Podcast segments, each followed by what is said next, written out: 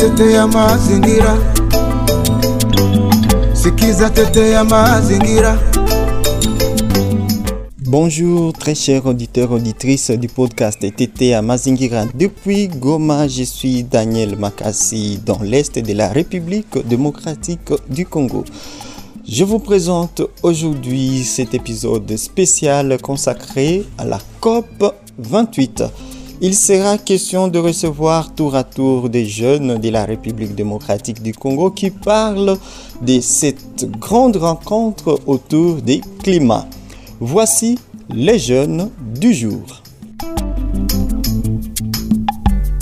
Je suis Crispin Gakani, un jeune activiste de l'environnement et point focal du mouvement Climate Clock d'IRC au niveau du pays de la RDC.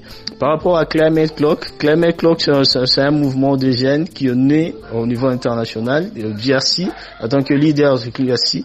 Nous voulons aussi que notre horloge soit prise en considération parce que l'horloge climatique, c'est l'horloge qui montre le temps qui nous reste à prendre part à réduire les émissions de gaz à effet de serre et tout ce qui est lié à la pollution. Alors nous voulons que le temps qui nous reste soit mis en application et soit recommandé sincèrement. Les cinq ans là qui nous restent et que tous les jeunes qui auront à prendre part à cette session, qui puissent prendre des consensus, des résolutions durables, que ces résolutions là soient effectives par rapport au temps qui nous reste pour euh, réduire totalement les émissions liées gaz de effet de serre. Nous voulons d'ici là 2030 qui est euh, zéro émission, zéro pollution, zéro dégradation tant du sol et des sous-sols liés aux effets euh, des crises climatique parce que euh, nous en voulons un monde meilleur qui euh, sera de paix avec des résiliences favorables et qui euh, demain sans complaisance, sans destruction et un monde plus vert possible avec l'utilisation des énergies, la promotion des énergies renouvelables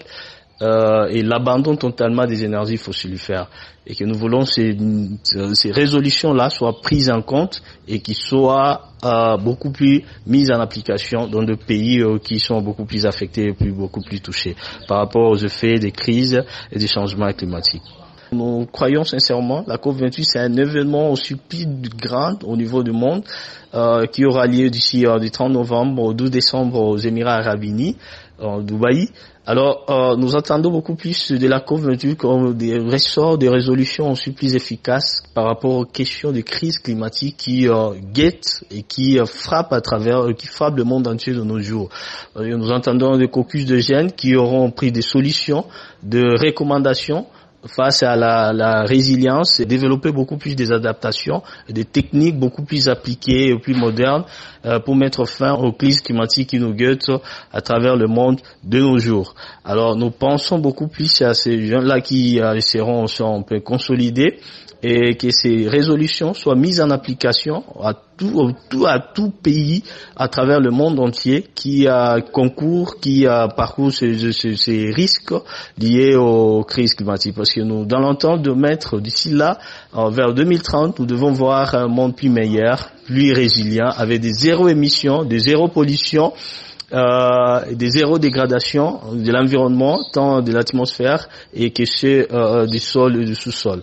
Euh, nous entendons aussi la COP28 comme un, engagement des jeunes qui auront des résolutions qui seront beaucoup plus bénéfiques euh, à la jeunesse euh, du monde entier, mais aussi qui ont un financement, qui est un du processus de financement euh, aux États, aux pays qui sont affectés par des graves crises climatiques. Ces pays-là sont dans plupart des pays africains, des subsahariens, des pays au sud du nord de l'Afrique, qui font face véritablement aux effets des crises climatiques. Nous attendons des fonds de financement, qu'il y ait des résolutions des fonds de financement et que les nations, et que les nations compétentes puissent financer ces processus-là en vue de mettre la jeunesse au sein de, de, l'exercice et de la jeunesse au sein des questions des urgences climatiques dans le but de rapporter de, de, de, de résilience farouche et durable à long terme. Merci. Après avoir suivi ces jeunes qui interviennent autour du réchauffement climatique et de l'engagement citoyen, je vous dis merci d'avoir été nombreux, nombreuses à nous écouter de partout dans le monde. À la présentation de ces podcasts, j'étais Daniel Makassi. Nous nous fixons rendez-vous pour la prochaine fois avec le point de vue de notre jeune autour des la COP 28. À bientôt.